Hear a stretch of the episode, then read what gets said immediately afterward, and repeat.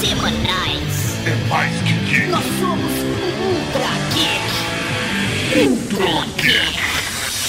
Au, Cavalaria Geek! Eu sou o Tatarkan, você está ouvindo Ultra Geek! E aqui do meu lado o cara que tem histórias da família com Fusca e capotagem, professor Maurê! Ah, velho. Fusca e capotagem, velho. Tipo, isso devia estar tá um ao lado do outro no dicionário, né? não, não, Kombi está do lado de capotagem. Você também pode ver Fusca. Temos também aqui a presença daquele cara que é apaixonado por um capô de Fusca, Ed. Ah, eu ia fazer essa piada, velho. Que droga. Tarde demais. E tá lá na minha anotação de piadas necessárias durante o programa. O Mauri roubou de mim. Mas se vocês quiserem saber mais do meu trabalho, podem acessar capozdefusca.com.br, que é o meu Tumblr.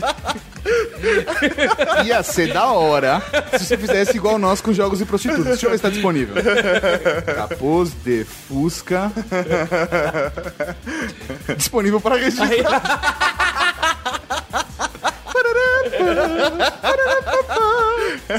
Ou camelton.com, vocês escolhem a melhor versão. De verdade. Fala E sério, porra. Não, mentira, é aqui que eu sou, desculpa. É, eu sou o Edson do Manual do Homem Moderno, mas vocês podem me chamar de Ed também. E hoje eu vim a pé porque o Fusquinha quebrou a correia. É isso aí, Tatarkan. Hoje nós vamos falar sobre Fusca! Mas não só o Fusca, a sua história, num verdadeiro documentário. Porque você não encontra um documentário de verdade, for real, da história do Fusca. até agora. Mas não agora. Só depois dos Recadinho! Eu sempre quis fazer isso. Recadinhos do coração. Coração não, caralho. Tá bom, recadinhos. Recadinhos, mal! E estamos aqui para mais uma sessão de recadinhos do coração, senhor Tatarkan. Exatamente, professor Mauri, mas pra começar, vamos mudar a música!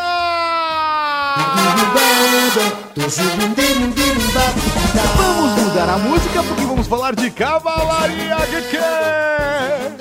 cavalariageek.com.br, a sua loja que não está no ar. Não, não está no ar ainda. Mas por que, professor Mauri, a loja não foi pro ar ainda? Cara, a loja tá pronta, é só dar play. E aí ela entra no ar. Qual é é Só a questão? que- Qual é a questão? É que não adianta nada a gente lançar uma loja se o frete não estiver de acordo com a realidade do povo brasileiro. Nossa, Mauri, que exagero, cara. A verdade é que nós fomos ver com correio, etc. E, cara, o frete está impraticável. Impraticável, sabe? Então decidimos segurar mais um tempinho, provavelmente essa semana, no máximo a outra, talvez até fevereiro, final do mês, não sabemos, vai aparecer em algum Você já tá em momento. fevereiro, não sei se você sabe. Talvez até final de fevereiro, não sei. Mas por quê? Porque queremos ter certeza de que o frete esteja chuchu beleza. É isso aí, não adianta nada a gente vender um produto legal pra vocês e o frete ser uma facada, então a gente tá trabalhando pra que o frete seja adequado com o valor do produto, gente. Então, na boa, estamos pensando na cavalaria geek. A gente não quer simplesmente sair vendendo. A gente quer gerar sempre aquela boa experiência como qualquer produto feito pela Rede Geek. Exatamente. E em homenagem a esse tema, quando a loja estiver no ar, lá a placa do Fusca Azul. Sim! lançaremos junto com comemoração ao podcast sobre a história do Fusca, a placa Fusca Azul, pra você olhar e dar um soco no seu amigo. Eu não sei se é, é uma coisa que eu acho que pegou no Brasil inteiro, né, cara? O mundo É- inteiro deve ser isso. velho. A piada do Fusca Azul. Sim, quem vê um Fusca Azul tem direito, pela lei internacional, inclusive em águas internacionais, Isso, justamente, eu queria falar. de dar um soco no amiguinho. É, isso aí, não importa se você está na Lua, em Marte ou árguas internacionais. Você tem direito de dar um soco no amiguinho se você vê um Fusca azul. Quem nunca brincou disso? Tá, olha, tô pensando em colocar as regras do jogo junto com a placa. Ia ser ótimo. Como brincar de Fusca Azul? Viu um Fusca Azul? Dá um soco no amiguinho. É isso aí, então acesse lá cavalariageek.com.br e assim que estiver disponível, compre sua placa do Fusca azul. Placas, capacos, colecionáveis. Tá lá. Aproveitando esse momento, gostaria de agradecer toda a Cavalaria Geek que estava na Campus Party Brasil número 9. E foi lá. Número 9. Que estranho, mano. Ficou meio, meio estranho isso, velho. Não sei, quem sou eu pra te julgar? velho? Número 9. que passou lá pra dar um abraço na gente, fez questão de tirar uma foto, ou simplesmente só dar um oi. Porra, Cavalaria Geek, vocês são foda, um Raul muito grande pra todos Não, não, não, não, vocês. Samauri. Eles são os lindos sim, mas eles merecem três Raul, não um Mauri. Galera, obrigado mesmo pelo carinho e obrigado a todos que foram até a loja da Campus Party e compraram seus produtos Cavalaria Geek. O capacho Tio e We're Home esgotou no segundo dia que ele tava na Campus Party. É, e o capacho também do Dr. Who esgotou. Esgotou, cara, assim. Inclusive, alguns capachos que, que a galera viu na Campus Party vai demorar mais uma, duas semanas pra entrar no site, porque esgotou, não tinha o que fazer, cara. Todo estoque foi pro saco. Então agradecemos muito pelo carinho, todo mundo que comprou as placas, capachos e produtos Cavalaria Geek. E adicionando, eu queria mandar um abraço pra galera da Cavalaria Geek de Uberlândia, que ontem estava no mercado passeando com o carrinho de compras. É, Passeando, tava só com alface. fazendo compras, eu tava, na verdade, discutindo com a namorada, tipo, não, eu não vou comprar essa lâmpada, tem que trocar a lâmpada. E que lá. Nessa galera passa e ouve a minha voz. e eu discutindo, não, a lâmpada, porra, a lâmpada. Aí o cara ficou me olhando, eu fiquei estranhando o que esse cara tá olhando. E eu fui, na hora que eu tava indo em direção pra trocar a lâmpada, ele, você é o Tato do Trageek, né? ah, sou! Aí ficou trocando ideia. Aí colou amiga e colou uma outra amiga que não é ouvinte. né? A segunda amiga era ouvinte também pra caralho. Desculpa, gente, esqueci o nome de vocês, não foi por mal. Mas a terceira amiga que não ouviu o Trageek, que ele falou que ia colocar pra ouvir os porn. É, por favor. É, esse é o roteiro. Queria agradecer muito pelo carinho de vocês também. Foi foda pra caralho conhecer vocês ontem. É isso aí, Tato. Tem agora, tem agora, tem agora, tem agora! Agora tem podcast! Podcast! Podcast! Descanso. Porque Volkswagen. Rádio Patrulhas precisam de veículos rápidos e ágeis. Veículos que possam ser conduzidos facilmente através do denso tráfego das grandes cidades, a fim de que cheguem ao lugar do chamado no mínimo espaço de tempo. Veículos dotados de um arranque rápido e cujo motor seja indiferente à temperatura externa. Que possam fazer conversões diretas sem demoradas manobras, mesmo em ruas estreitas, e que possam estacionar nas menores vagas. O emprego de veículos Volkswagen pela Polícia Paulista é uma excelente prova de uma das mais destacadas qualidades do Volkswagen. Sua extraordinária agilidade e versatilidade no tráfego intenso. Qualidades que estão ao seu alcance no Brasil inteiro. Procure o seu revendedor Volkswagen. Volkswagen, o bom senso em automóvel.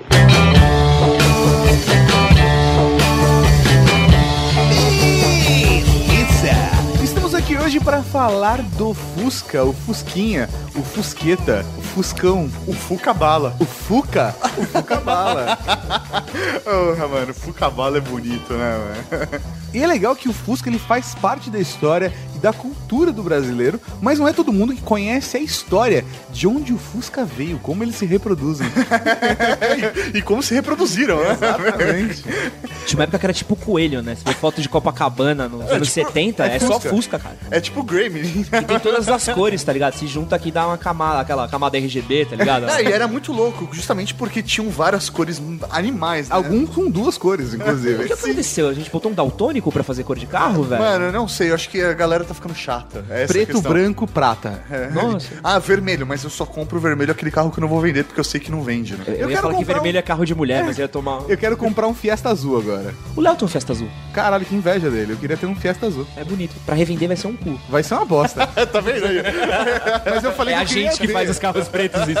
É, então, tá vendo? Essa é a merda, cara. Agora, pouca gente sabe a história do Fusca. Às vezes sabe um detalhe ou outro, mas é condensar toda a história desse carro. E como a história dele tá completamente amarrada não só com a história do Brasil, mas também com a história do mundo, é uma coisa muito foda. Pra começar, então, vale contextualizar o momento que a Alemanha estava passando pro surgimento desse Fusca. Então, o Fusca é um carro alemão, beleza, a gente vai chegar lá. Porém, a Alemanha, isso na década de 30, ela estava passando por uma recessão. Essa recessão foi justamente a recessão que fez o Partido Nazista surgir e a fez a ascensão do Hitler. Um detalhe importante também, que nesse momento da história, diversos países na Europa estão desenvolvendo a sua parte de motorização, desenvolvendo tecnologias, E criando o fábricas. conceito do carro popular. É isso aí. E a Alemanha, ela está parada. A parte tecnológica nesse ponto da Alemanha ainda está parada, justamente por conta dessa recessão. É, esse momento vem muito com a, com a descoberta do petróleo, né? E com o refinamento do petróleo e os combustíveis feito em larga escala, né? Tanto que na Primeira Guerra a gente via muito pouco veículo de carro e tudo Isso. mais. E aí foi só na Segunda Guerra que a gente já via já uso de tanque, é, jeep. E isso tudo influenciou muito porque o carro começasse a se popularizar pelo mundo, né? Inclusive, essa é uma preocupação do Hitler, porque em 33 ele estava muito preocupado porque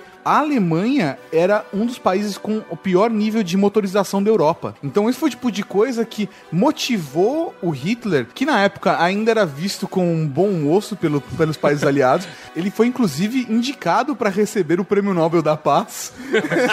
Mas isso já em 38. É, né? isso é mais pra frente. Bem, bem Mas mais assim, pra frente. pra vocês terem uma noção de que o Hitler que a gente tá falando agora não é o Hitler que todo mundo visualiza hoje, né? Era o Hitler que era visualizado na década de 30. Sim, que é o cara que ia salvar, tirar a Alemanha da, da lama. E ele começou uma campanha realmente meio, até que meio populista, né? Fazendo obras muito grandes para justamente movimentar a economia local. Então, é, é nesse momento que surgem na Alemanha as autobus. E, e aí o Hitler fala, velho, por que, adianta eu ter grandes estradas, estradas largas, que podem gerar fluxo de veículos se eu não tenho veículos? E acho que um outro fator também que é, é uma das coisas que a gente precisa levar em conta pro Fusca aparecer é o clima da Alemanha, que é um país frio. Você precisa lembrar que é um país que faz muito frio, temperatura abaixo de zero, é neve, mas também tem período de calor. Isso, pro que era mecânica naquela época, influenciava muito na produção de carro. O que acontece é que o Hitler, nesse- nessa posição dele de levantar a Alemanha, ele encontra na paixão dele por carros a necessidade de criação de empregos através de uma montadora de carro popular. Então ele decidiu que para essas autobans ele poderia colocar na mão do alemão um carro que não seria o que estava sendo vendido na época, que eram carros de luxo. É isso aí, carros realmente caros que não chegavam na massa popular. E ele precisava de um carro do povo, E aí vira, né, o, o- o Fusca com o Volkswagen. Mas vamos lá. Nessa história foram dadas para o Hitler três opções de possíveis criadores para esse carro popular. Um deles era Joseph Gans, que era um húngaro que em 1925 começou um projeto que é muito parecido com o Fusca, chamado Superior Standard. vale lembrar que o José era judeu. Sim. O Edmund Humpler Que também era judeu. e o Ferdinand Porsche, que no caso era um austríaco e não era judeu. Já, já, já dá pra entender um pouquinho do que vai acontecer aqui, né? Um detalhe importante aí, né? Até o Tato ressaltou, né? Que o, o Joseph, ele já trabalhava num projeto muito parecido com o Fusca. Ele já estava em busca desse carro popular também, ele já tinha feito protótipos. Mas a questão é, existe todo um, um, um desenvolvimento local na região, na Europa como um todo, em busca desse carro popular. Uma treta do Joseph também, que dá vale lembrar, é que ele era jornalista de carros. Sim. E o problema dele, que foi ferrar um pouquinho ele no futuro, é que ele era muito corneteiro. Nas revistas dele, ele era da turma do amendoim do carro, tá ligado?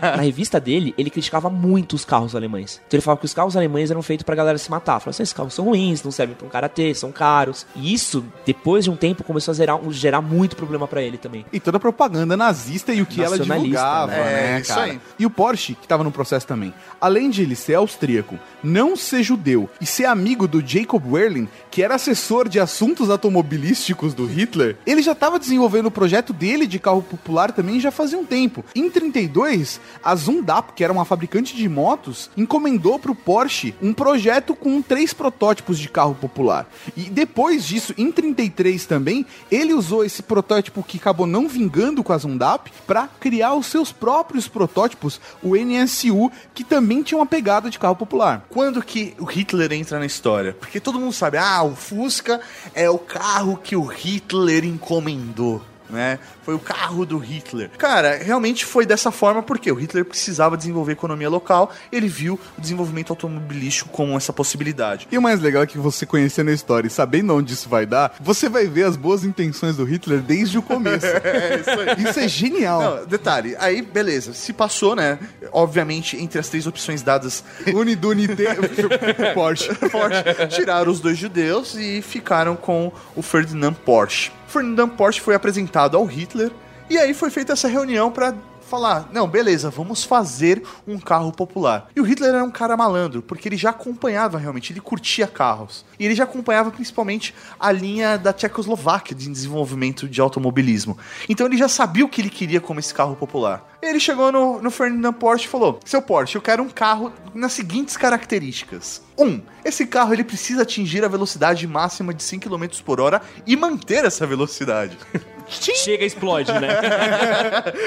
Dois, ele tem que ter espaço para dois adultos e três crianças. Ou capaz de carregar três soldados e uma metralhadora. Vai dar mais ou menos na mesma, viu, seu Porsche? O, o peso é o mesmo. O peso é o mesmo. Mas assim, Estrago também, né? É, estrago.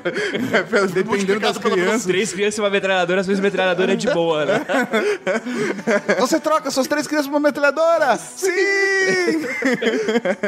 E era mais ou menos a estrutura de uma família alemã na época, né? Dois adultos e três crianças. Esse carro ele tem que ter um consumo de 13 km por litro. Tem que ter o custo máximo de mil marcos imperiais, que era o preço mais ou menos na época de uma boa motocicleta. Pra você ter uma ideia, é como se você comprasse um carro hoje aqui no Brasil custando 10 mil reais. Cara, é o preço de uma boa É um, motocicleta. isso seria um carro popular de verdade. É. Um detalhe importante, ele queria que o motor fosse resfriado a ar, justamente por conta da temperatura ambiente na Alemanha, né? É, o que eu descobri aqui também legal é por causa do, da recessão, muitas das garagens da Alemanha, porque o país tinha sido destruído e tudo mais, não tinham aquecimento. É isso aí. Isso pra um dia de neve, um dia de nevasca, cara. Você não sai do seu carro, você não lá, sai do carro. o carro congela. Eu tinha um uninho, tinha que ter afogador. Imagina um fusquinha na Alemanha. Apertando afogador. Muita gente, cara, a molecada hoje não sabe o que é um afogador. Sabe? Eu ligava o carro no afogador e ficava na garagem. Tinha barato lá da, da, da, da- da combustão, da fumaça.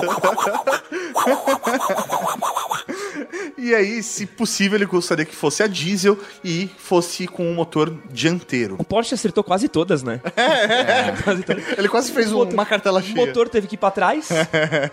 Não deu. E eu vi uma história muito boa que ele não conseguiu fazer por mil marcos, né? É. Ele acabou sendo um pouquinho mais caro. E aí dizem que a galera chegou armada e falou, tipo, não, vai ser mil. Fechou. não, mas não dá. Ele, não, mas... é- Não, não, vai ser Vai- mil. vai ser vai ser mil. Fechou. Convenceram ele, né? Com e aí, diplomacia. a gente vai. É porque, por, por enquanto, cara, o Hitler era o cara bonzinho que tava tentando levantar um país e esse era um projeto governamental pra construir o carro pro povo. Então isso é realmente muito bonito. E em janeiro de 34, o Porsche ele mandou uma cópia pro Hitler e publicou um estudo aberto sobre o desenho e construção de um carro popular alemão. Basicamente, das mudanças, fora o que o, Hitler tinha passado na lista, era a mudança para 1.500 marcos ao invés de 1.000 marcos, que era o que Hitler queria, priorizava a gasolina e fazia um- uma básica comparação, porque o Hitler queria diesel, gasolina e fazia uma comparação do mercado. O projeto foi aprovado em 34. Aí o Porsche foi convencido a aceitar uma verba de 20 mil marcos por mês para efetivamente desenvolver esse projeto. E aí montaram uma mini fábrica na casa do, do Porsche, né? Levaram lá equipamentos e tal para que ele conseguisse criar os protótipos aí do primeiro carro popular alemão. Um detalhe importante que já existia uma associação de carros alemães. E essa associação ela era meio que contra o desenvolvimento de um carro popular. Eles estavam acostumados a quê? Desenvolver carros caros. Eles não viam com bons olhos esse carro alemão realmente chegando para a população. Essa associação era a RDA, Associação de Criação de Automóveis Alemães. Um- um- por ironia do destino, né? Ah, é- É uma não. coisa muito maluca. É, um dos associados, né? Um dos gerentes dessa associação da RDA. Ele é um dirigente na É, época. ele era o presidente da Opel, né? Uma das fabricantes. Heinrich. Hein... Cara, isso vai ser muito difícil nesse episódio. Heinrich Nordhoff. Esse cara, ele era contra, sim, o desenvolvimento né, desses carros populares, mas E a gente vai anos- guardar esse nome é, dele. Vamos anos guardar de- o nome dele. Anos depois você vai ver o que aconteceu com esse cara. Vamos lá. A ideia para atrapalhar o processo do desenvolvimento desse carro Não, não, não, popular. não, não. Para liberar o processo de criação e desenvolvimento desse carro popular, Eles resolvem, eles na verdade inventam, né, alguns testes que deveriam ser feitos com esse novo carro. E aí se o carro passasse nos testes, Ele seria liberado para ser comercializado. afinal de contas era associação, né? É o Enem do Fusca. É o Tema de redação feminismo em 2015. É isso aí. Capô de Fusca, né? Escroto.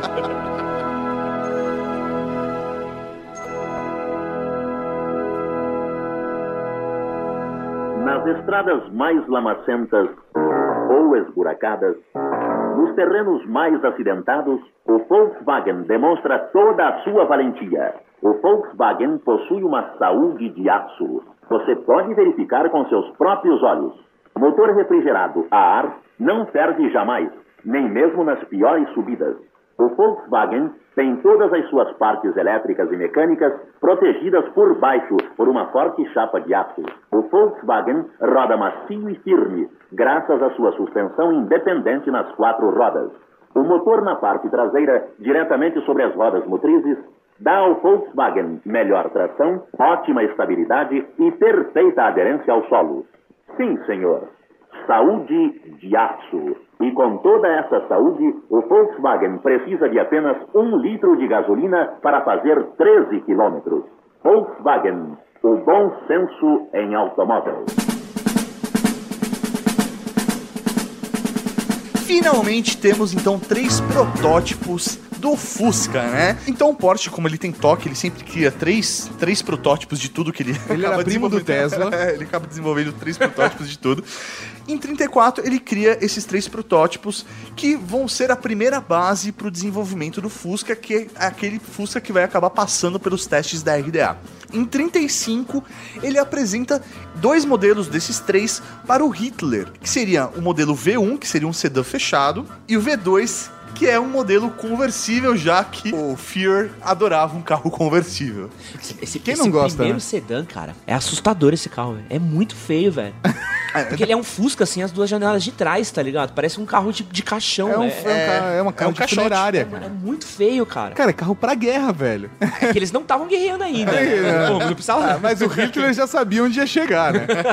em 36, não dois, mas três modelos foram entregues para RDA para testes. O V1, que é o sedã, o V2, que é o conversível, e um terceiro modelo foi apresentado também que tinha uma carroceria de aço. E durante três meses, esses três modelos foram submetidos a testes extremamente rigorosos, com mais de 50 mil quilômetros, passando por diversos tipos de terrenos. Seis dias por semana. É isso aí. O objetivo da RDA era, meu, invalidar aquele projeto, só que eles não conseguiram. No final dos três meses, eles tiveram que realmente dar o braço a torcer, aprovar o projeto com algumas considerações. O freio de varão Sempre quebrava. e o segundo era o virabrequim, que, quebra... que também quebrava com frequência. Virar brequim, virar brequim, Vira virar brequim. brequim. O que é vira brequim? Eu nunca lembro o que é vira brequim. Acho esse nome muito da hora. É tipo pé de velha. É tipo, são peças da hora que eu nunca sei. Ah, tem que trocar pé de velha, tá? Tá, tá bom.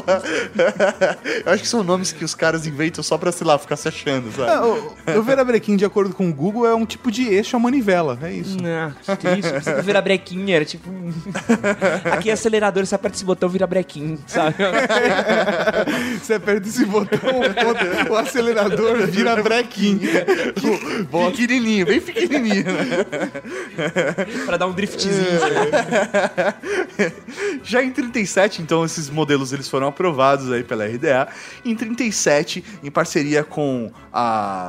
essa- Ah, vai ser bom isso, vai. Qual é? Daimler Benz. Daimler Benz, Da- Daim- Daimler Benz. eles produziram... Hambúrguer. Daimler Hamburger. Eles produziram 30 modelos dessa primeira versão que já tinha sido revisada, trocaram o Kirabrekin. E esse modelo foi chamado de VW30, porque eram 30 modelos que foram fabricados para passar por um outro teste. Gostaria de ressaltar aqui o exercício de paciência de Adolf Hitler.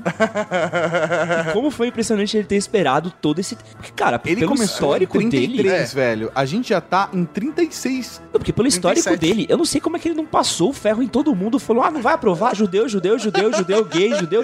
Nada. Foi muito paciente. Os caras deviam ser muito ricos dessa associação. A cara. Segunda Guerra Mundial ainda não tinha começado, ela começou em 39, mas eh, tá chegando perto, né, cara? E o Fusca ainda nem saiu. Você fala, é o carro criado pelo Hitler pra ser um carro popular. A gente tá dois anos da Segunda Guerra Mundial e de popular e de carro não tem nada. Aí esses 30 modelos, eles foram deixados na mão da galera da SS, os Da galera da SS. O Mauri fala como se ele fosse mó brother. Os malucos que é o, exército de elite do Hitler. A galera da SS. É a enturragem do Hitler, né? É, velho, que Os caras que estão no absurdo. clipe de funk botando a mãozinha pro alto aqui. A galera da SS tá aqui na Zona Sul. Porra, Mauri. Esse segundo teste com a galera da SS, de acordo com o Mauri, eles rodaram mais de 2,4 milhões de quilômetros. E então eu- o Fusca, na verdade, o modelo VW30, foi considerado um carro aprovado e que poderia ser usado. Só que aí, É, é foda. Em 36 e 37, o Porsche vai para os Estados Unidos, faz uma pesquisa e avalia o processo de fabricação de montagem. Pega alguns alemães que estavam trabalhando em Detroit, que era meu, um puta centro automotivo foda, General Motors, Ford. a não é à gente- toa que o Hitler era fãzaço do Ford, né? Tem aquela história que realmente. Hitler tinha a fotinho do Ford na mesa dele. que é, ele na cadeia, ele mesmo leu a Sobre- biografia e a história do Ford, é foda. E aí, Por conta disso, eles começaram o processo de criação e desenvolvimento do modelo final do Fusca, do que seria o modelo final. E também do, da criação da fábrica pra poder fazer a montagem desse Fusca, né? Então, algumas curiosidades desse processo foi o Franz Xavier Heimsanzheins, sei lá como se pronuncia isso, ele que desenvolveu o motor. O motor conhecido na época como E-motor era na verdade baseado no motor de avião que o Porsche havia criado anteriormente. E o Franz também criou o logotipo da Volkswagen. que é o logotipo do Mamonas Assassinas do Cenário. Exatamente. Queria só deixar claro aqui. que tá em uso até hoje. É isso aí. E o Erwin Comenda, que é um cara que, meu, é importante nessa história como um todo. Ele que desenhou a carroceria, velho, que é o design foda pra caralho que todo Que é mundo conhece. reconhecido até velho. hoje. Amigos, vamos, vamos, vamos lá. Que carro, né? Vamos, que, que design lindo. Que motor foda. Não, porque o motor é muito foda, cara. Esse motor é incrível. Resfriado a ar. Assim, umas coisas, né, cara? É uma Absurdo. bobeira, assim, mas, tipo, esse motor tão versátil que ele é usado em carro. Ele foi usado em outros carros. Eu já vi ele sendo usado em kart. Ele é usado pra abate- abastecer energia de casa, que a gente conversou. É, né? Foi- Pra moto. Ele é um motor... Bomba d'água. Bomba Eu já d'água. vi helicóptero.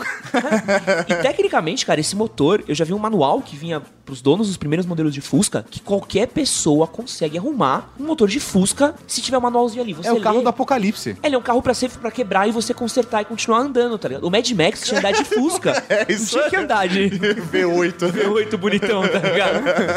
Ele tava errado, né? A intenção deles é justamente criar um carro que não dê dor de cabeça. E, velho, os caras conseguiram, né? A única treta do Fusca, que é uma treta até hoje, era a correia.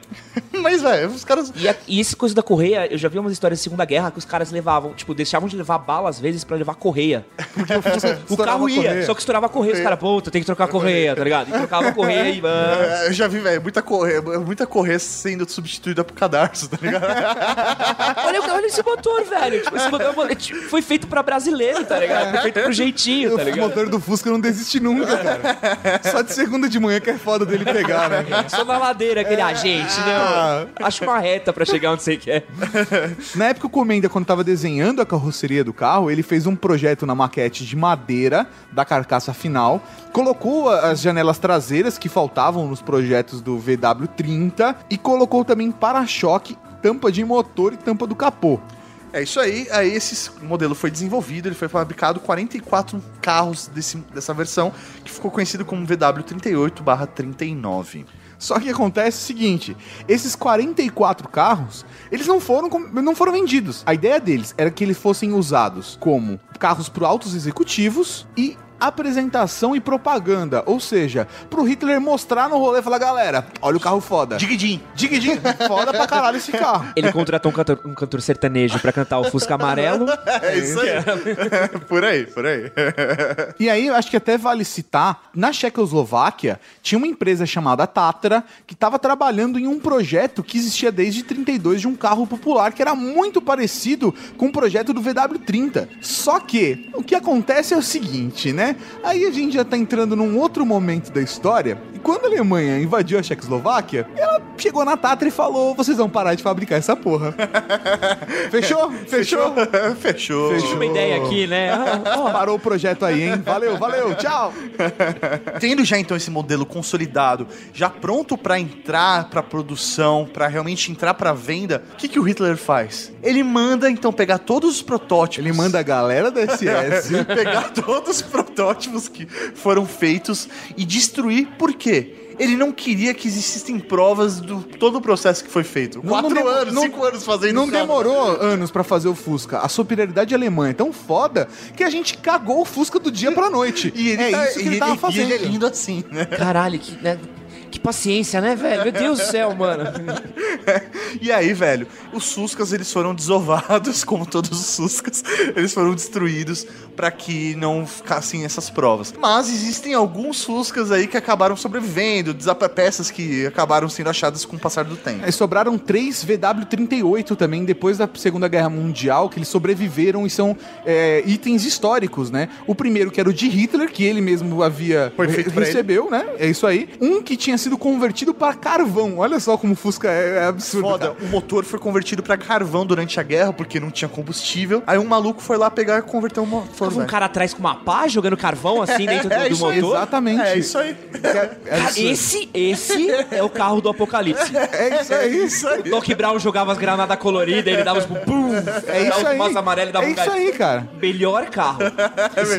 E tem mais um modelo, foi encontrado na Lituânia, que pertence ao mesmo cara, que tem um chassi que foi encontrado num ferro velho de um VW30. Um dos poucos, tipo, peças do mundo. É tem. únicas peças que tem do VW30 que eles conseguiram localizar. Depois desse fuzuê todo, a RDA pediu um subsídio pro governo para poder fabricar o carro popular. Só que o Porsche ele não concordava muito com essa política e ele achava que da maneira como ele foi idealizado, uma linha de montagem poderia alcançar o preço que o Hitler desejava, que não precisava de incentivo do governo. A RDA se irritou com o Porsche, foi quebrado o contrato entre os dois. Em 1937 foi fundada uma empresa que eu não vou conseguir falar o nome aqui, mas que em português significa Sociedade para a Produção do Automóvel Popular Alemão. O que é da hora dessa sociedade é que ela foi criada e financiada pelos próprios trabalhadores alemães que davam uma parte, como se fosse um sindicato, sabe? Como se fosse uma espécie de cooperativa onde os trabalhadores financiaram e criaram essa empresa que era que vai realmente fabricar finalmente o Fusca. O nome da associação é DAF, Frente de Trabalhadores Alemães. Cara, tem uma, tem uma história muito legal, completamente à parte. Eu tava lendo um livro do Ken Follett, não sei se vocês conhecem. Não. Ele tem uma que chama Trilogia do Século. E aí um dos livros dele se passa na Segunda Guerra. E tem uma família da Alemanha. E mostra um final de semana da família da Alemanha. Então mostra eles pegando um Fusquinha, pegando uma autobahn. E essas frentes de trabalhadores, eles tinham meio que umas chácaras no interior da Alemanha, que eles meio que forçavam os trabalhadores a irem pra essas chácaras, passarem o final de semana. Então tem fotos, você pegar, dá pra achar umas fotos de fusquinhas parados, puta lugar bucólico, uma lagoa e os trabalhadores descansando, fazendo piquenique. Eu acho que a história é realmente muito bonita, só que não é esse momento ainda, Ed. Sabe Não? por quê? Não. Sabe por quê? Porque a Frente dos Trabalhadores Alemães financiou esse carro chamado de KDF Wagen. E esse KDF Wagen era vendido em um tipo de consórcio onde o trabalhador pagava 5 marcos por semana e só depois que ele pagasse o consórcio inteiro, ele seria o proprietário do automóvel. Ele ia receber o automóvel, sabe o consórcio mesmo? Ou você ou é sorteado ou retira a carta de crédito no final. E apesar de que ninguém soubesse, ninguém soubesse quando de fato o primeiro carro, o primeiro Fusca seria lançado, seria disponibilizado para o público, 175 mil alemães aderiram ao plano. Caralho, muito, não, muito dinheiro, velho. Em 26 de maio de 38, eles inauguraram a primeira fábrica, com a presença do Hitler mais de 70 mil pessoas. Pra você ter uma noção de como o negócio ficou popular na Alemanha. O, até o Hitler, como parte da estratégia de marketing né, do, do plano nazista, meu, levou diversos tipos de mídia pra lá para que fosse criado realmente uma repercussão mundial sobre a criação de uma fábrica de carros alemães, de carros populares. Porque dependendo da postura que ia acontecer no futuro, a galera estava meio que pronta para exportar o veículo também. E aí, já em 39, o primeiro carro sai da fábrica com o nome de VW Type 1, TYP. Ele era azul escuro acidentado, como todos os modelos eram azul escuro acidentado. Só que uma curiosidade foda, e aí está falando desse cenário bucólico, caralho, 4, é que até 1944, apenas 640 Fuscas foram produzidos e nenhum deles chegou à galera que aderiu ao plano, ao consórcio. Por quê? Por quê? velho? Em 39 saiu o primeiro carro. 39 é o quê? Pré-guerra já. Pô, Então, só a elite do partido nazista que recebeu esse carro de 44. caralho, que da hora. É o carro do povo, nunca foi pro povo. É, o carro, do, povo, que nunca foi pro povo. Aí tem o começo da Guerra Mundial. Então, digamos que você fosse um alemão judeu que tava fazendo aquela parada e pagando cinco marcos ali, velho. Começou a guerra, você tava pagando e aí de repente você pagou, velho, sei lá, 10, 15 meses de consórcio e vazou da Alemanha. Você nunca vai ver, né, velho? Você nunca vai ver. Não, se você é da população, se você é um alemão puro lá, velho, você também não vai ver, você não é do partido. Então. Fizeram- Ah, é que eles pararam em 39 a produção, né? É, porque aí começou a guerra, aí eles pararam a produção, porque aí passou a ser investido em produção militar. É, e aí começou a parte da hora, que é quando eles começam a pegar o Fusca E transformar num carro de guerra. Afinal em... de contas, Aí é... Aí é... três soldados e uma metralhadora, velho. É muito foda. Princípios, né? A gente tem que ter princípios. princípios. E é muito louco porque aí eles começam a criar umas versões muito fodas do Fusca, que é o Fusca que vira um Jeep. Eu já vi o Fusca com metralhadora, que é demais. É, o Fusca que é híbrido, velho, que entra na água. Eles criam várias versões do Fusca porque ele tem um chassi que é móvel, eles conseguem criar várias versões, um motor que é foda pra caralho, que não quebra nem fudendo. Mano, é um carro pensado pra guerra. Eles levaram muito desses carros pra África, né? Que é o deserto, que é Sim, uma sim. situação infernal. É isso aí. Ou seja, no final das contas, nenhum, nenhum dos alemães que pagou 5 marcos por semana recebeu Fusca at all. Até começar nesse processo. E aí descambou. Porque fudeu, cara. Aí começaram a produzir veículos de guerra. Inclusive, a França e a Rússia tinham prisioneiros de guerra na Alemanha que foram colocados em trabalho forçado na fábrica, fabricando exatamente esses carros para poder mandar pra guerra. Por conta disso, o Porsche, quando foi pra França uma vez, ele foi preso. Porque, porra, a tua fábrica, nego, o teu projeto tem prisioneiro francês lá dentro, brother. tá fudido na minha mão. É isso aí. thank you.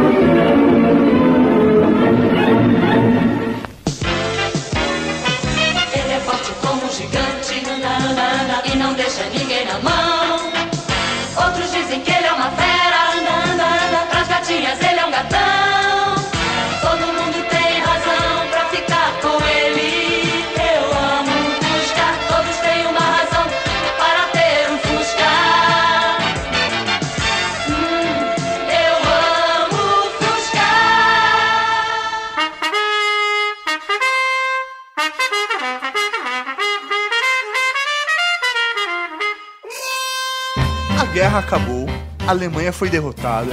Como todo fim de guerra, começam a ver as divisões dos vencedores. Quem vai ficar com o quê? E aí, a Alemanha ela foi dividida por zonas e os aliados puderam escolher quais zonas cada um iria trabalhar. Coincidentemente, a zona que a fábrica da Volkswagen ficava era na cidade de KDF. Ó, KDF, ó, que era uma zona controlada pelos britânicos. Aí nosso amigo major inglês, Ivan Hurst, Hurt, Hurst Hirschs, Ivan Hurst, Exatamente. ele foi um dos caras que pegou, matou uma galera numa fábrica. É, A história que ele entrou na fábrica, tava todo mundo morto, tipo, ah, bombardeamos demais, gente. e aí ele achou os projetos do Fusca, o que sobrou dos projetos do Fusca, né? E não só isso. Durante a guerra e dos bombardeios, o- todas as ferramentas foram guardadas e estocadas no porão da fábrica. Ou seja, quando o britânico tava lá falando, o- o Major, Major Hershey, falou, velho, como é que eu vou, vou usar essa parada de novo? E decidiu que ia voltar a fabricar carro para poder utilizar tanto na, na- pela força de ocupação quanto para serviço público, como picapes e furgões e suas adaptações, ele abriu o porão e viu lá todas as ferramentas. Falou: puxa pra cima, toca esse barco que rapidão a gente tá com a fábrica funcionando. E, e mesmo durante a guerra, o Fusca, ele virou um carro popular entre as tropas aliadas também. Então os aliados recebiam manuais de como consertar a Fusca que eles tinham pegado de alemão, principalmente na África, que o recurso era muito escasso. O cara falava, ah, nosso jipinho aqui tá fudendo, pega o fusqueta dos caras, tá ligado? Isso aí. Isso é muito louco, cara. É, é muito Star Wars, né? É, né? Porra, imagina. Vamos fugir com o TIE Fighter ali. né? e aí o Fusquinha volta ao mundo, né? É isso aí. O que, que rola? O Fusca continua sendo produzido, a fábrica volta a produzir Fuscas. Não pro público ainda, não é um carro popular. Não é um carro popular.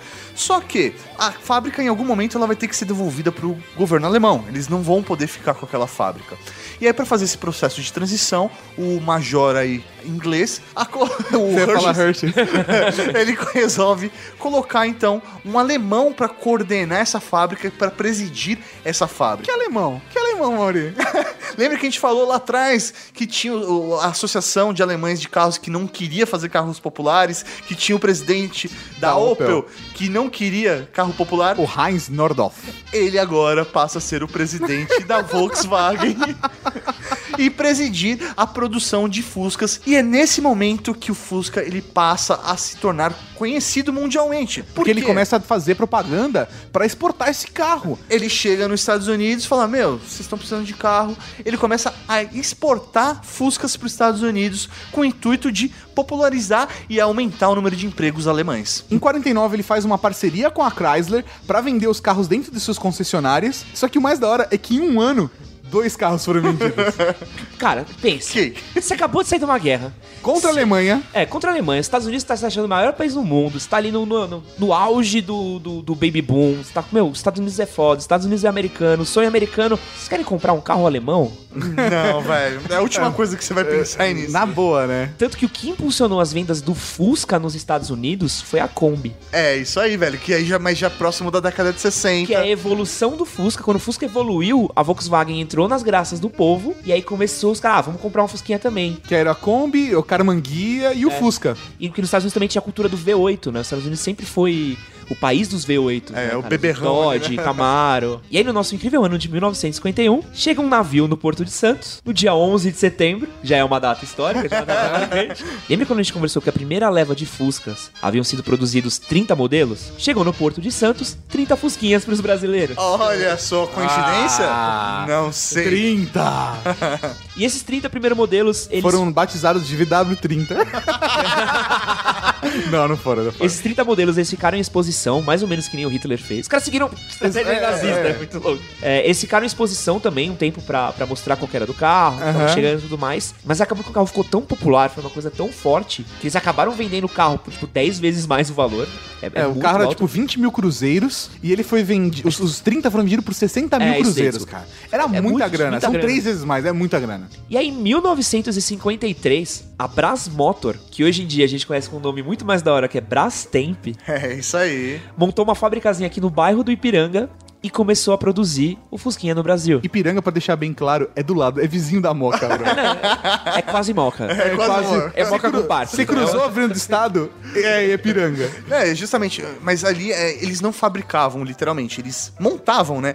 Eles importavam esses carros, todos desmontados, e montavam aqui no Ipiranga pra distribuir pro Brasil todo. E uma coisa curiosa é que quem começou esse processo foi o José Bastos Thompson, que ele era o diretor da Brás Motor, e ele se envolveu e pediu ajuda ao presidente da Chrysler americana para intermediar a negociação e aí convencer o cara a trazer os produtos pro Brasil. E aí, em. mi- Ah, ah, puta, eu não tenho a data aqui, mas aí o nosso amigo Getúlio Vargas, ele criou uma parada que eu não gosto, que acho que foge muito o mercado brasileiro até hoje. Ajudou um pouco, mas fudeu também, que é a CDI, que era um programa de desenvolvimento industrial. E Isso aí ele- existe até hoje, Até de hoje. diversas maneiras e adaptações, né? E o que, que ele falava? Que não podia mais trazer carro importado pro país. Era proibido você importar carro. Era Mas- proibido importar. Então o carro tinha que ser produzido aqui dentro. E foi aí que a fábrica saiu do Ipiranga, foi pra São Bernardo. Em 59 começou a produção massiva de Fusca dentro do Brasil. É isso aí. Até então eles faziam o quê? Mandavam os kits, que eles chamavam, é o carro totalmente desmontado, porque aí você podia importar as peças. Você tava importando É. peças que em e montava no Brasil. 52 ele tinha lançado a regra que você não poderia trazer o carro inteiro.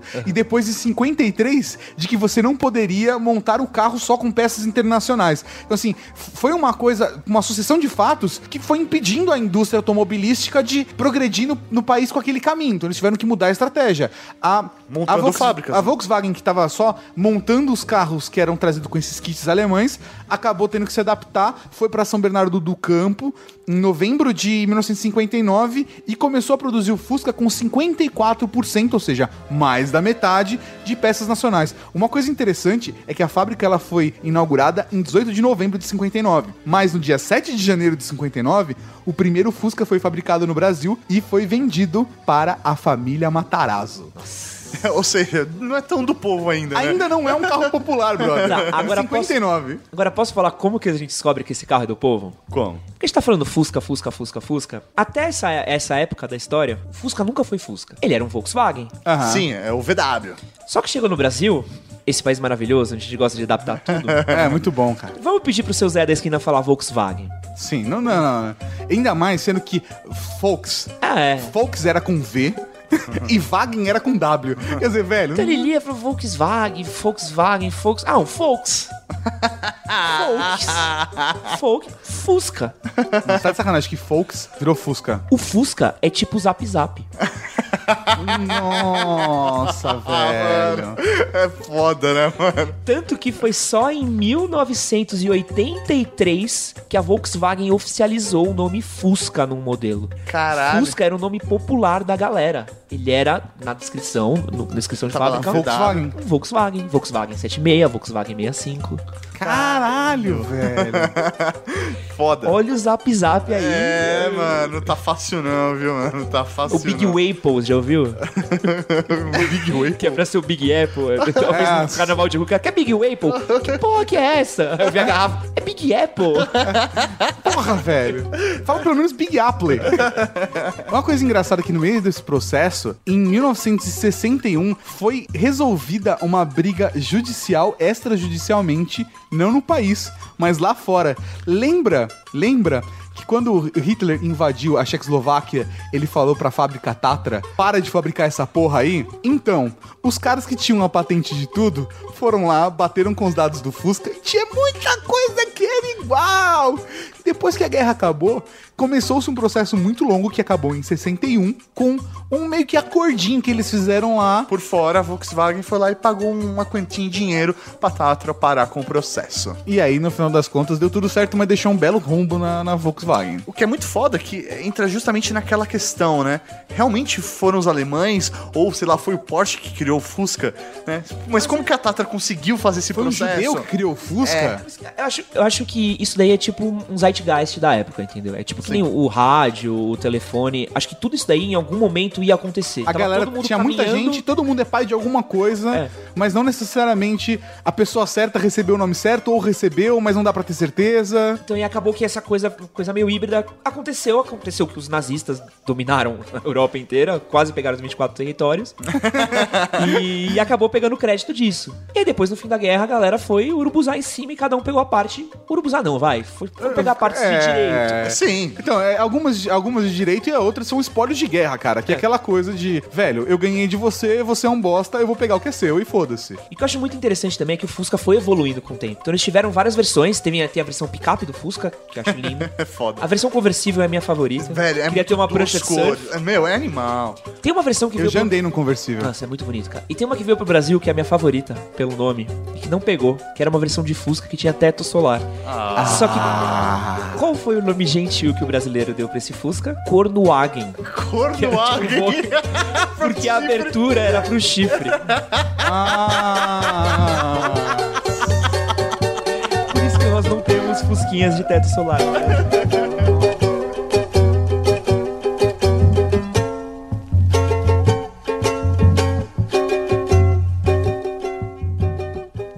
Depois de tentativas italianas, americanas e até russas de substituir o Fusca, finalmente conseguiram um carro com a mesma resistência, a mesma economia e o mesmo carisma do Fusca. Fusca 94, o sucessor do Fusca.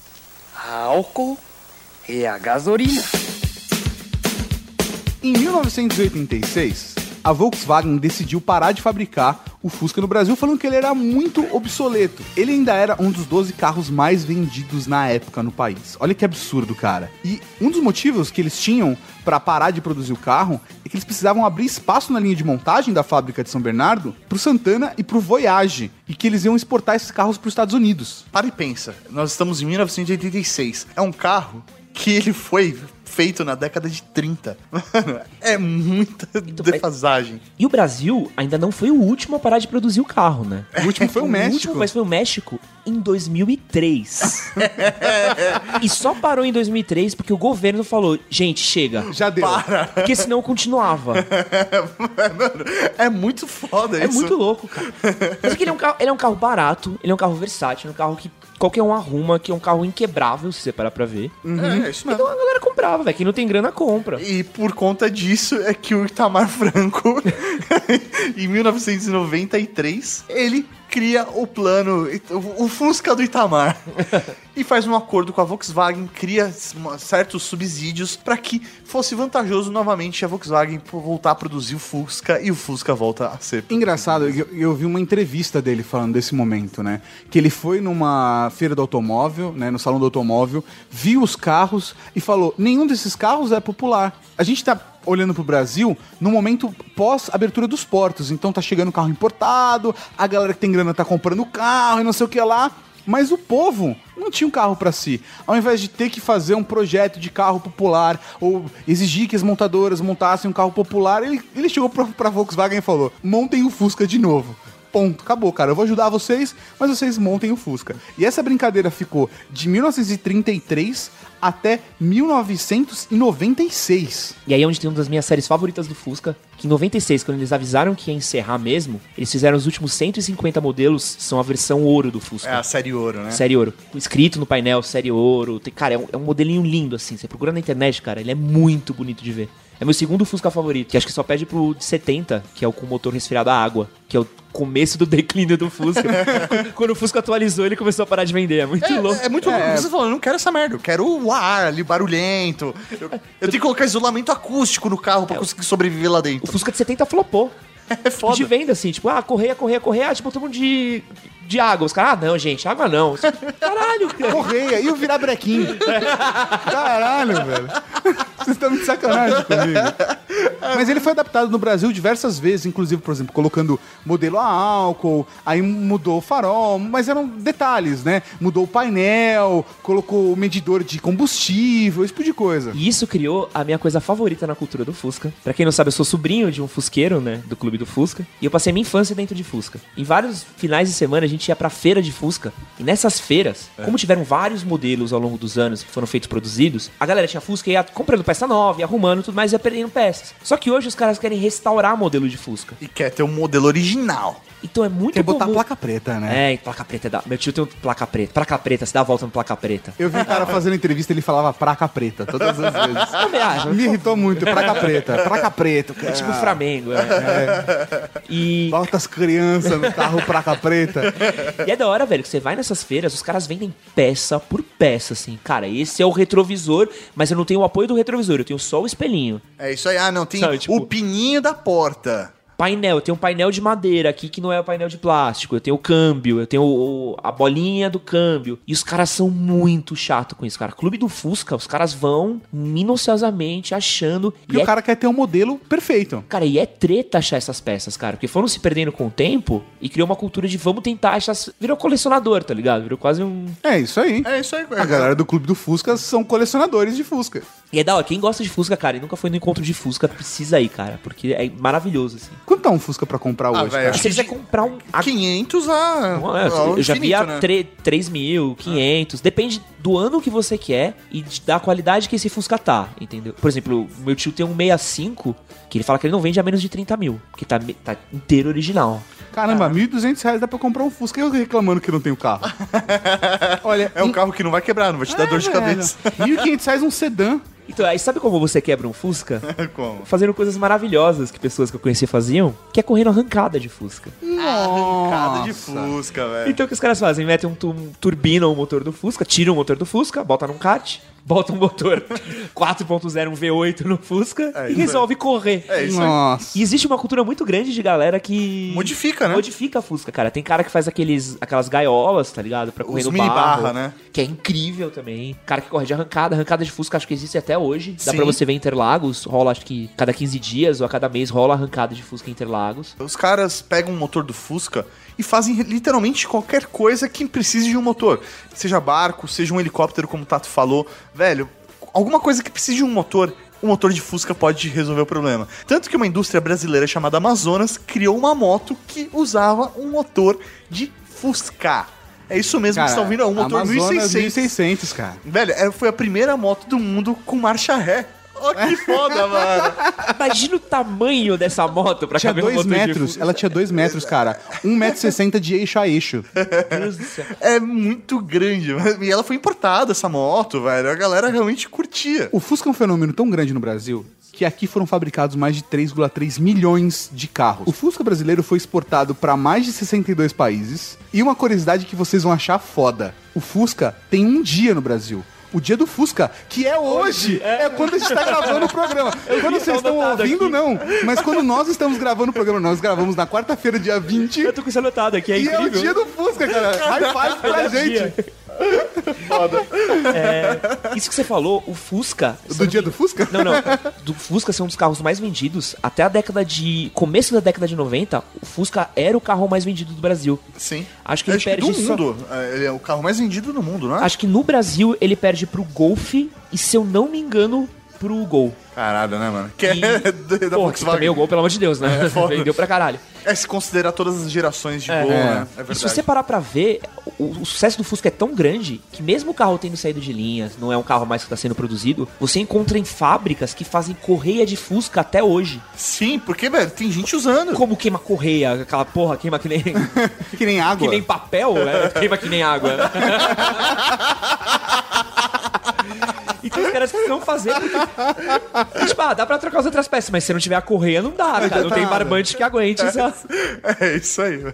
Uma curiosidade, só pra compartilhar com o Ed, o Tato já sabe disso, mas meu avô, ele trabalhou a vida inteira na Volkswagen. E quando foi fabricado o Fusca 1 milhão aqui no Brasil, os- alguns funcionários ganharam uma medalha com Fusca escrito 1 Uma milhão. medalha de ouro. É. E ele acabou ficando de herança pra mim, cara. Caralho! Muito foda, você velho. tem isso daí? Eu tenho, velho. Vamos tirar uma foto? Lógico, velho. Depois eu pego pra Que você dar uma foto olhada. da hora! Meu Deus do céu! É cara. muito louco, É velho. foda, mano. a medalha é realmente muito bonita. Tipo um pingentinho assim pra você colocar na corrente. É isso aí. É da hora pra caralho. Posso fazer uma pergunta pra vocês? Fala. Hum, polêmica. O que vocês acham dos novos Fuscas? New Beetle. É, Não é Fusca. então, assim, eu tenho, eu, tenho, eu tenho uma teoria. New Beetle, o videogame era incrível. 64 Eu era da achava, eu hora. achava uma gracinha o New Beetle, cara. Eu realmente gostava. Eu achava meio merda. Mas ele assim. não era um Fusca. É, isso aí, é um outro carro. O novo Fusca que saiu agora em 2011... Tem mais cara de Fusca. Eu já simpatizo. É, isso aí, eu também. Porque ele é um Fusca bonito, ele parece um Audi TT... É isso aí. Ele é feito meio na base em cima do Jetta. Só que ele não é mais um Fusca, né? Não é? Você deixou de ser carro do povo, voltou, voltou a ser carro da galera da SS. É isso Ah, aí, sim. da galera desse. Não, e assim, o foda é que quem, quem, quem anda num Fusca desse hoje nunca vai saber o que é andar no chiqueirinho, né, velho? Ah, sim. Vai saber o que é ver o piso do Fusca corroendo? É, isso aí você vê o chão. Nossa. E você vê o asfalto colado, assim, se você tá muito perto. Você não pode colocar o dedinho, né? É, Eu já passei por rasga. É muito da E hora. não vai- nunca vai saber o que é da hora você andar. Porque eu andei num Fusca turbinado. Ah, orra. Fusca 100 por hora é uma aventura, é da hora. Agora um Fusca 180 por hora é um acontecimento. Não tem puta que pariu que segure, tá ligado? Era aquele puto que pariu de borracha, parecia aquele de metrô, né? Era Você tenta cordinha. segurar e não, tem Não, onde segurar. sem você fica- contar o barulho. Porque o Fusca tem um motor barulhento para caralho. O meu pai conta até hoje que ele aprendeu a dirigir num Fusca. E ele tinha o Fusca e ele aprendeu a trocar marcha sem pisar na embreagem. Não era um carro automático. É porque ele ouvia o motor É, mas tão também se alto. não ouvisse, né? tão alto. Que meu pai acho que tá ficando surdo por conta dessa época. Mas ele trocava a marcha ouvindo o motor, cara. Não, E, e o Fusca também não foi feito pra velocidade, né, cara? Você ouve o chassi batendo ali, começa a fazer uns... Parece que tava dentro de um pandeiro de- de... É isso mesmo. E nas curvas, cara? Tem um vídeo do Desacelerados que é muito legal que eles pegaram as três gerações de Fusca e botaram elas pra competir. Então eles fizeram uma competição meio justa, assim, eles pegaram qual que era a aceleração de cada um. Então, ah, pô, o Fusquinha velho é o que demora mais, então eles deram espaço do Fusquinha velho pro New Beetle e o novo Fusca e botaram eles pra correr. Tecnicamente, eles deveriam chegar junto, assim, o novo Fusca deveria passar com tranquilidade. E, cara, o Fusquinha velho foi até o fim, cara. É, velho, segurou Foi, e ele perdeu no New Beetle na última reta, e porque o Fusca não conseguia fazer curva. você vê o Fusca, você vê esse vídeo, cara, você vê o cara fazendo a curva, te dá uma agonia. Você fala, esse cara vai capotar. Não dá, não dá. Isso, velho, é muito foda, porque é, falando me lembrou. Meu pai tinha um amigo. Eu acho que a história já foi até contada já em algum outro aí. Ele tinha um amigo que ele tinha um Fusca e, velho, ele precisava ganhar uma grana. O que, que rolava? A galera pagava pra ele capotar o Fusca dele. então ele subia a rua, vinha, vinha acelerando, puxava o freio de mão, virava e capotava o Fusca pra todo mundo ir lá e desvirar o Fusca. Era um maluco que Era tipo um Fusca tartaruga, assim? Você vê o cara com os pneuzinhos rolando. é isso aí. E a galera pagava 10 conto pra ele virar o Fusca, velho. Eu pagaria 10 conto pra ver o cara. Você tá entendendo? Eu tenho 50 aqui, será que ele capotava 5 vezes pra mim?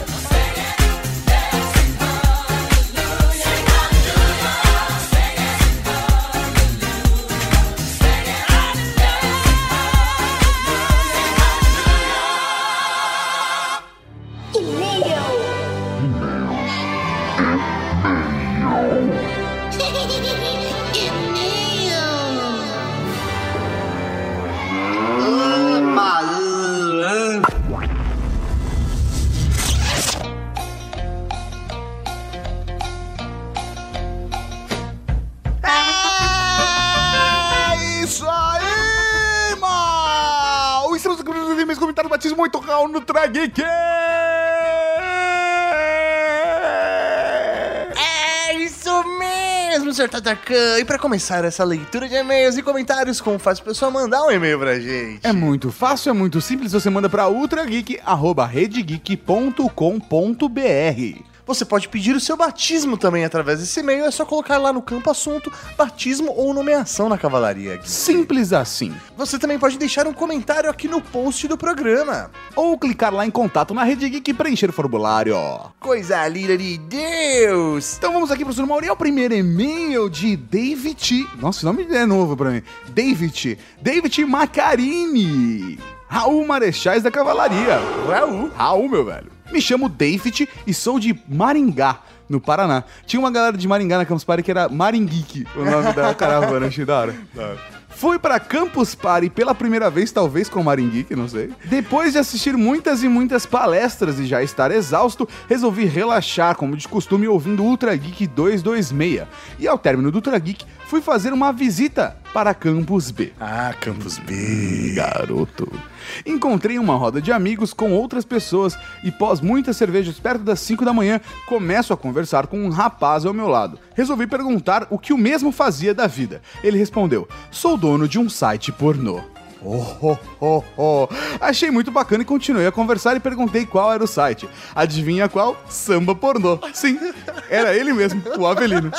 O Avelino é muito gente boa, né, Ele é cara? muito gente boa, mano. A gente foi pra campo, tava lá tomando com a galera. É, velho. Verdade, é, muito- é sério, é nota 10, mano. Dei muitas risadas e achei muita coincidência ouvir o Ultra Geek e logo depois encontrar o entrevistado na Campus Brasil. Queria ter contado a história pessoalmente, porém, infelizmente, não tive o privilégio de encontrá-los na CPBR. Fica para o ano que vem, forte abraço e muito mais sucesso que tiveram até hoje. Raul! Ô, muito obrigado, meu velho. E um Raul pra você. Um Raul David! Gostei do nome dele. David! É. Um Raul David! Vamos, o próximo é um comentário do Mr. Bronha. Caralho. Eu coloquei o comentário, nem li o comentário dele, eu só coloquei aqui por causa do nick. Eu tinha um site, Mr. Bronha. Não sei. É, eu acho que eu conheço um site chamado Mr. Bronha. Não sei se existe ainda até hoje. Ele manda aqui. O cast me fez lembrar de como iniciei meu nick na web, Mr. Bronha. Era uma época bom, que a internet era novidade. Junto com os amigos, criamos um e-mail para compartilhar as putarias na web. Depois criamos um fotolog na intranet da empresa, essas coisas que estagiários fazem. Quando me vi, eu estava frequentando festas de swing e fotografando para casais com o maior investimento que tinha feito na vida. Uma Pentax que me auxiliou na transição do jogo do dadinho ou do 5 contra 1 para o real. Meu Deus. Muito bom, muito É. bom. Muito é um Raul para o Mr. Bronha. Mr. Bronha. É um Raul, Mr. Bronha. Mas é um, é um, é um nick que. É assim, né? É, Na verdade, Mr. Bronha é uma loja especializada em pães. Pães e doces, Mr. Bronha. Estamos fazendo uma festa infantil e não temos comida. Oh, meu Deus, quem nós vamos chamar? Mr. Bronha! Olá, mamãe. Esse fa- fazendo vozinhas e áudios bizarros, senhor Maurinho. Agora, caçando, né? A gente tava lá garimpando a leitura de e-mails e a gente viu que a gente deixou passar um e-mail de comentário do episódio 220 do Ultra Geek criando conteúdo. E esse e-mail é uma mensagem de voz que, na boa, não tem como não compartilhar com a Cavalaria Geek. Vocês lembram o que a gente falou no episódio sobre o Ultra Chique, que é ser o nosso podcast? Escutem isso. Sua chamada está sendo encaminhada para a caixa de mensagens e estará sujeita a cobrança após o sinal.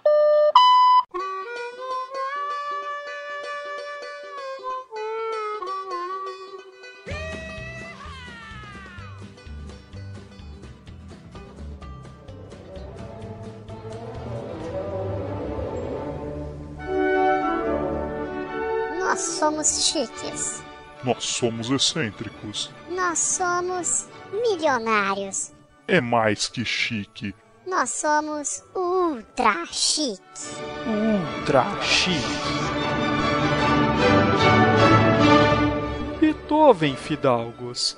Eu sou Fausto Hermílio de Moraes e você está degustando auricularmente o Ultra Chique.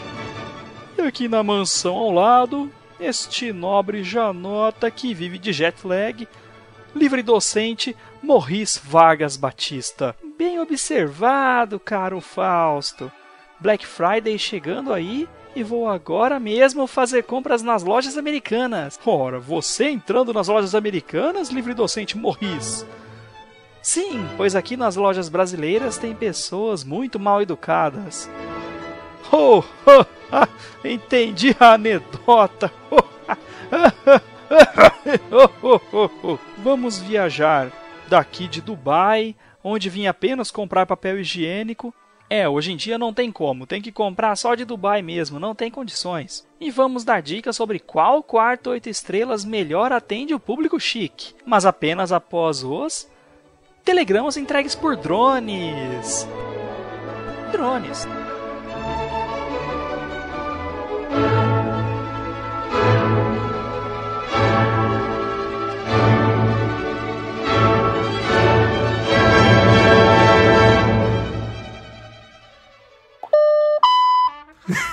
Mano, demais, é genial isso, pelo amor de Deus. É como a gente deixou passar, velho. Não, não tinha como. Velho, por isso que a gente colocou aqui. E, velho, não tem como não agradecer o André Rus, velho. Que genial essa mensagem de voz. Mas, professor Mauri, esse não é um e-mail qualquer. Não é só pra gente tocar o áudiozinho do André. Esse e-mail é um batismo! Ah,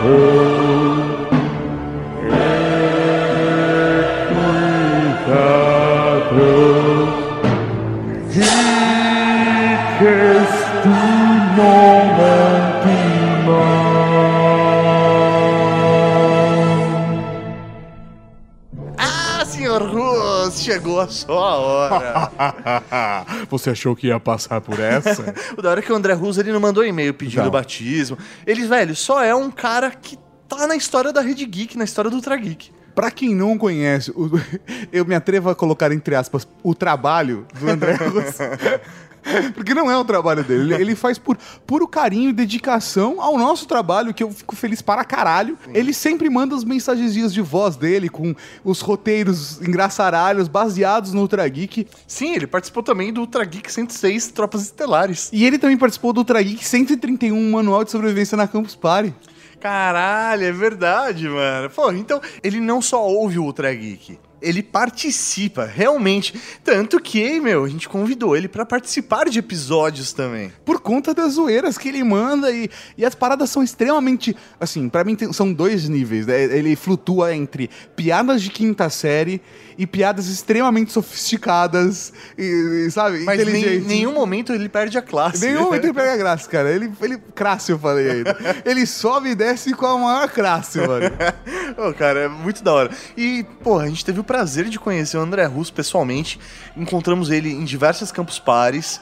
Eu já fui pra Bauru, a cidade dele, já saí pra tomar uma cerveja com ele também depois. Só não conheço a noiva dele, que é imaginária, mas. Mas? ela, segundo ele, ele mora com ela agora e tudo mais. Então, realmente, é uma pessoa que está sempre próximo da gente e que, meu, compartilha e sempre faz questão de mostrar o seu carinho pela Cavalaria Geek, pelos Ultra Geeks, pelo nosso trabalho, através dessas mensagens de áudio geniais. A galera mais nova de Ultra Geek talvez não conheça esses áudios, não tenha feito a maratona do Ultra Geek, não conheça os áudios do André. Mas, mas, é que ele também tava todo um processo. A gente vai ficando mais velho, né, Mauro? Aí a gente vai conseguindo alguns compromissos, aí fica difícil, a gente casa, começa a morar com a mulher, e aí tem mestrado pra fazer, né? Aí fica um pouco mais complicado. Mas o André, cara, sempre ajudou, deu uma maior força pra gente, se dedicou pra fazer coisas legais pro Ultra Geek. Então, nada mais justo do que ele receber não só um batismo, professor Mauro, ele tem que receber mais do que um batismo, ele tem que receber, sei lá, três batismos. Então, André Rus, ajoelhe-se. A partir de hoje, tu serás conhecido como o Brigadeiro da Cavalaria Geek!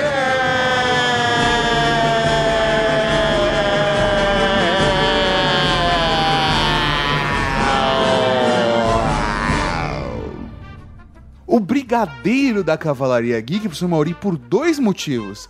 Primeiro, porque ele é um cara das antigas que tá na batalha com a gente. E ele ocupa um cargo, então, realmente dentro da Cavalaria Geek, não é simplesmente um nome. Exatamente, ele é um cavaleiro de alto escalão. É isso aí. Ao mesmo tempo, o André Russo que conhece ele sabe que ele é um doce. Sim, ele é um doce de pessoa, ele é fofinho. Então ele é um brigadeiro. Ele é um brigadeiro da Cavalaria Geek. O Brigadeiro da Cavalaria Geek. Um Raul, professor Mauri, pro Brigadeiro da Cavalaria Geek.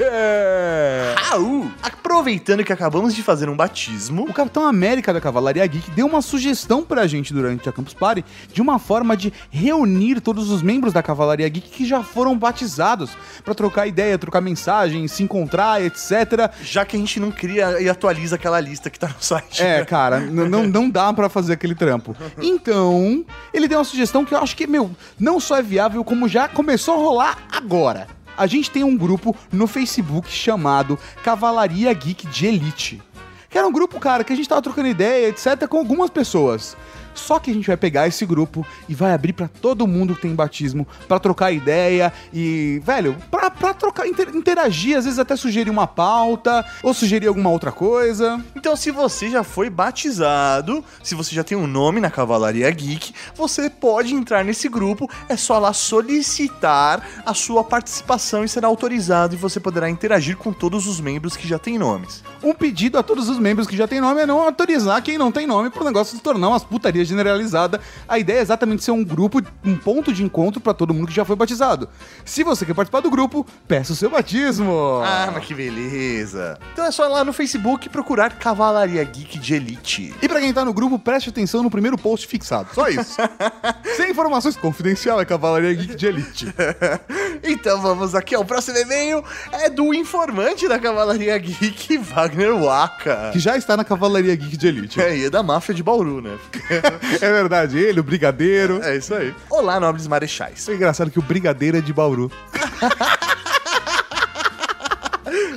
Ai, Venho contar uma história, no mínimo engraçado, que aconteceu comigo por conta do último episódio do Ultra Geek. Estava tomando um café da tarde com a família e coloquei para baixar no meu celular o episódio 226.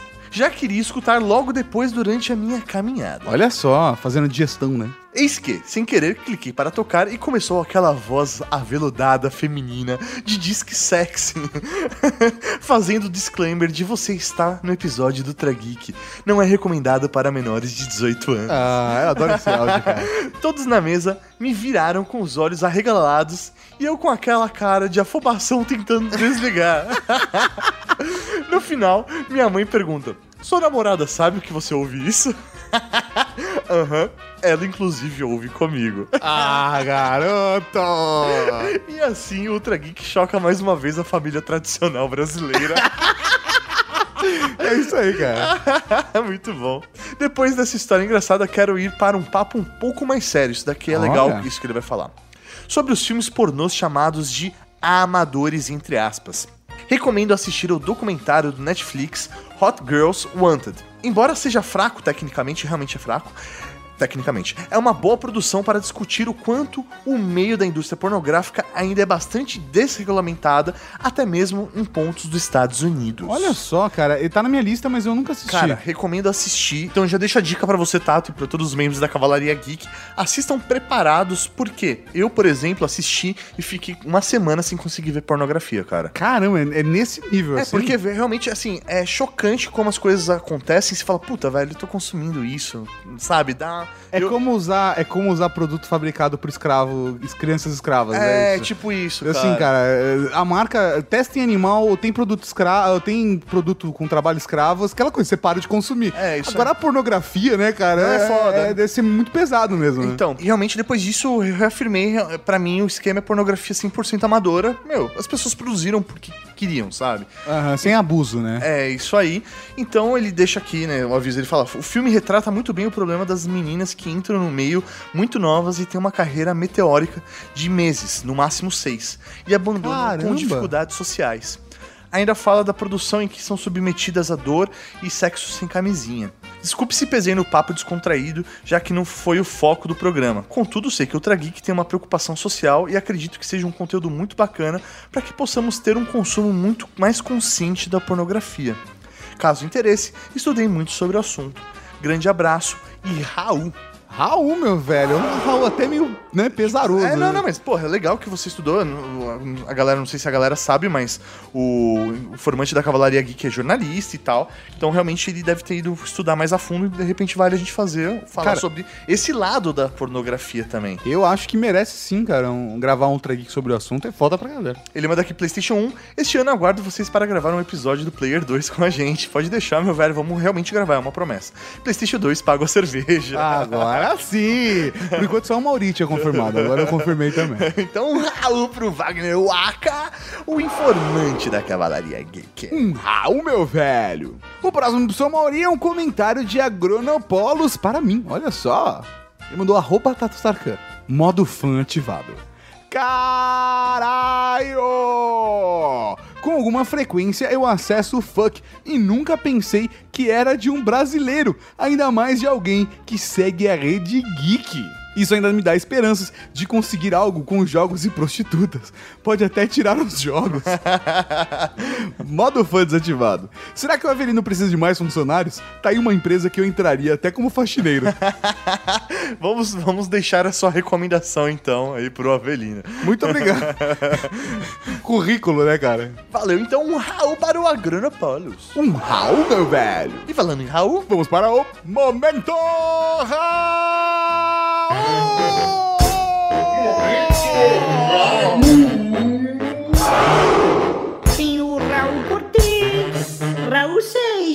Raul Gazola, Raul Gil, Raul Júlia. Cara, tem Raul pra caralho aqui. um Raul para o Rafael Verdu, que nos elogiou com o seguinte comentário. Ultra Geek, o podcast de putaria, com um pouquinho de tecnologia.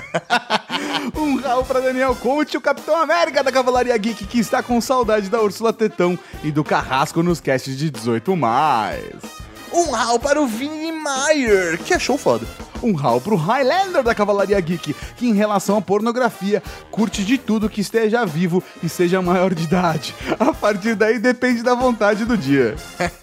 Um hall para o Ezequias Campos, que acha o big.com um site elegante. Um hall pra Carlos Underline Guedes, que sente-se honrado em fazer parte dessa grandiosa cavalaria. Um hall para o Lucas Carvalho IMP, que recomendou o mockumentary do YouTube que mostra as tentativas do Maurício Meirelles de modernizar, gourmetizar e revolucionar o cinema pornô através da produtora brasileirinha. Foda. Mas é meio que uma zoeira, né? Um hall pra Léo Bruschi, o mensageiro espacial da Cavalaria Geek, que achou sensacional a entrevista. Um hall para o Luquita da cerveja, que merecia ganhar a vida com a cerveja e pornografia. Um Raul pra Steph, a da Cavalaria Geek, que fez a sua parte, que acessou o samba pornô e procurou por geek. Um hall para a Demolidora da Cavalaria Geek, que é uma linda e como uma boa advogada nos avisou sobre o uso indevido do nome nosso. Um hall pra Anderson Faria, que quer fazer seu próprio site pornô com jogos e prostitutas. Um hall para o David Luke, o arqueiro verde da Cavalaria Geek, que atestou, sites pornô são mais seguros que algumas lojas ou instituições financeiras, e que manteve a tradição de continuar mandando fotos nudes no e-mail pra gente. Bela rata, viu? Sério, velho, linda demais. Um Raul pra Felipe Chaves, que é de Angola e nos explicou que rata significa buceta, xoxota, vagina, vulva, perseguida, periquita, Priquita.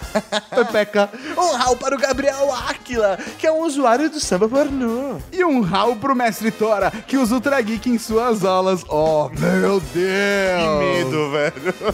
Um hall pra você que baixou esse programa. Um Raul pra você que mandou e-mail, mandou comentário, mas não foi lido aqui. Um hall pra você que foi pra Campus Party e comprou os produtos da Cavalaria Geek. Um Raul pra você que está esperando ansiosamente pra comprar seus produtos da Cavalaria Geek no site cavalariageek.com.br. É isso aí, Cavalaria Geek. E até semana que vem Com mais um Ultra Geek aqui na Rede Geek. Alô, tchau. Tchau! Raul! Eu falei muita coisa sem respirar, você viu, mano? Eu tô de parabéns. Caramba. Já pode tirar o pinto da boca. né? Ai, ai, eu me lembro da Family Guy, sabe? A, a, Meg se engasga com uma salsicha e a amiga fala: Espera, espera. Ela vai aprender a respirar com o nariz. Você acabou de ouvir o Ultra Kick.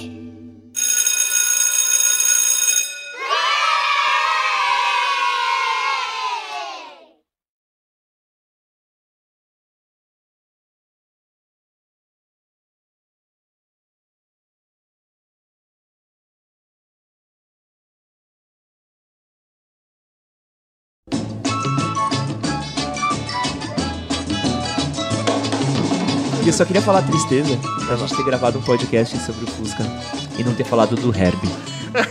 Cara, ou do Fuscão Preto.